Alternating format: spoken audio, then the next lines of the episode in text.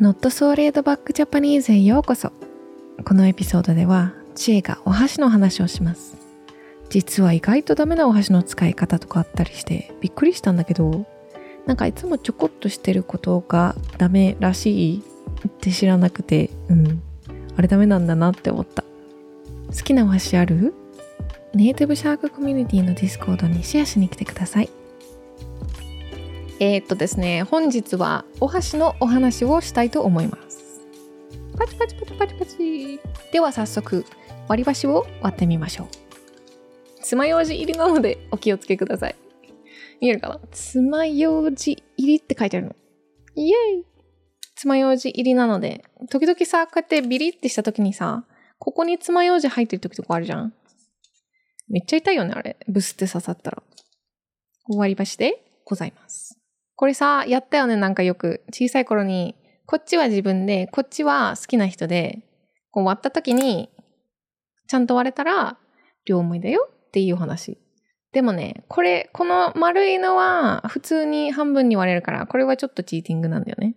こ、このなんかさ、この英語の方のエピソードで割ったやつ、このなんかフラットになってるやつは、この両思いだだよっていう割り方ができるやつです。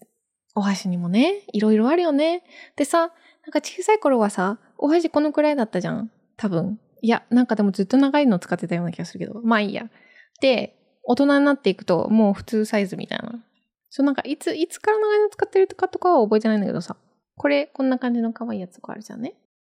お箸の長さ、自分のお手手に合ったお箸の長さがわかる方程式がございます。なんで今日敬語なんだろうね。わかんない。ごめん。えっとね、お箸の、お箸の？長さ？を測るには、まず片手、まあ使ってる手の方がいいんだけど、多分同じサイズね。お手手、同じサイズ。あの、ここの親指の先っちょから、この人差し指の先っちょのこの長さを測ります、最初に。ででん。うちのは、10、90度にしなきゃいけないんだ、ここ。こ、これじゃダメだよ。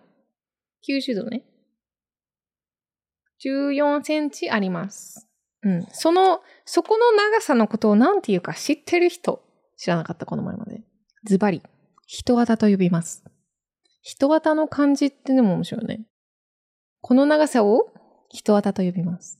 で、お箸の長さは人型半長ければちょうどいいらしいです。お箸の持ち方が少しちょっと丁寧ではない持ち方とかあったよね。なんか小さい頃に、給食とか食べてて、お箸はちゃんと持ちましょうみたいなので、なんかこうやってグーで持ってたりとか、なんかなんとなく指がちょっと違う人とかいたじゃんいたじゃんって綺麗に持ちましょうって、お母さん、お母さんだったのかな？誰かが綺麗に持ちましょうみたいなずっと言ってたような気がする。で、この人前では恥ずかしい嫌い箸に気をつけてくださいっていうのがいろいろあるのよ。お箸の道の中で。で、ちょっと私も時々しちゃうのが何個かあるんだけど。ダメだよね。ちゃんと頑張りましょう、私。えー、っと、一つ目は、なんか、お箸がなんとなくずれた時に、ちょんってして揃えちゃうんだけど、これダメなんだって、どうやって揃えるのかなって思うじゃん。多分ね、こうやって、こうなってた時に、このなんか少しずれてた時に、二手、二手、両手で持ってずらして、また、こうやって合わせるのが正解なのかな？でも、うん、ちょんってしたらダメらしい。あとは、絶対、これは聞いたことあるやつだよね。ご飯にブスって刺して、そのまま立てて置いとくのは絶対にやめましょう。これは、仏壇とか、亡くなった人たちの、あの、ご飯持ってある上に刺して置く用に取ってあるのです。ので、あの、ご飯とか、うん、まあ、おかずでも何でもいいんだけど、た、立つものあのに、ブスって刺してそのまま置いとくのはダメです。あと、これは、これも多分絶対聞いたことあるのは、お箸からお箸に物を、食べ物を渡したらダメ？っていうやつね。あれも、亡くなった人のあの、そう、お葬式とかで、まあ、その、焼いた骨を骨を入れる壺みたいなのに入れていくときに人から人へこうお箸で骨を渡して入れるんだけど、その時にしかしないんだよね。お箸からお箸に渡すのは。あと、二つくらいこうか。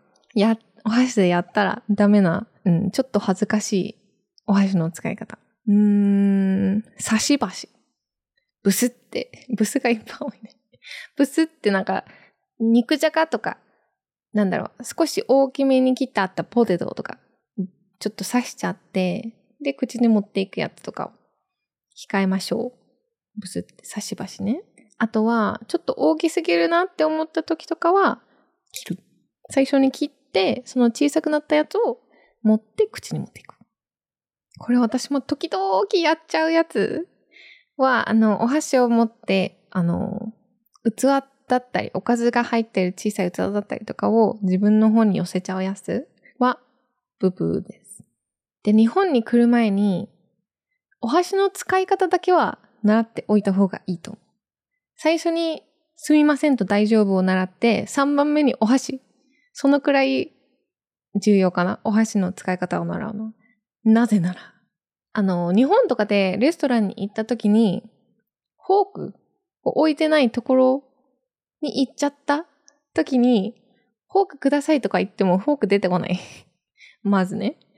ので、お腹空いてるのにさ、こんなに美味しそうなのにさ、お箸の使い方知らないから食べれないとかってなったらすっごい悲しいじゃんね。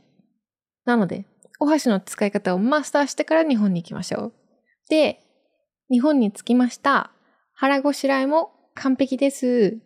お土産を買いに行きましょうってなった時に、お箸結構おすすめなんだけど、お箸もお箸で、あのー、いろいろあるじゃんね。可愛かったりとか、キャラがついてるやつとかだったり、あとは、プラスチックとか木だったりとかするじゃん。で、その時に私がおすすめするのは、お箸っていろいろ使えるじゃんね。切ったりとか、挟むとか。まあ、いろいろと使い方はあるじゃないですか。食べてる時に。で、そのお箸を買う時に注目していただきたいのが、この食べる方の方なんだけど、まあ、こっちはね、可愛いのを買っとけばいいのよ。可愛いのを見つけました。はい、これを買いましょうかってなった時に、こっち側の、こっち側の方を見て、あのー、うん、欲しいな。で、例えばこの、ちょっとあんま見えにくいかもしれないんだけど、こう丸かったり、丸いだけとかだったら本当につかみにくいのね。これはまあザラザラついてるからまあ、まあいいんだけどさ、その本当に丸だけとかだったら本当に使いにくいので、お気をつけください。あとで、うちが一番おすすめするのは四角。この食べる方が四角くなってるやつが一番使いやすいと私は思います。これはなんか六角形とか面白いんだけど、うん。で、あの、細めの方が私は食べやすいかなと思うんだけど、四角いやつをおすすめします。で、お土産買ってる時も、あの、最初に言ったその指の長さを知ってると、あの、何センチですとかって書いてあるんだよね。お箸買う時に、裏とかに。何センチですか ?23 センチとか、14センチとか？今、裏を見たらセンチで書いてあるので、センチもと長さを知っていれば得すると思います。で、カップルとかで、あ、お箸買いに行こうとかってなったら、なんかカップルセットとかっていうのがあって、で、その、夫婦セットには長さが違うやつが普通入ってるんだけど、なんか、普通は男性の方がまあ、まあなんとなく手が大きいので、男性のの方が長くて、女性のが少し小さくて、柄が少し違うやつとかも売ってるので。うんあれはおすすめだあれは可愛いね。なんかなんとなく柄とかは似てるんだけど色違いだったりとか、同じ柄で長さが違うとか、あとはお箸置きもついてきたりとかもするね。お箸置きは可愛いのいっぱいあるね。うちにあるお箸置き。ほら、じゃじゃーん。この猫可愛いよね。と、この折り紙の、えっ、ー、と、鶴のお箸置き。これもすごい好き。お箸置きね。いろいろあるもん、本当に。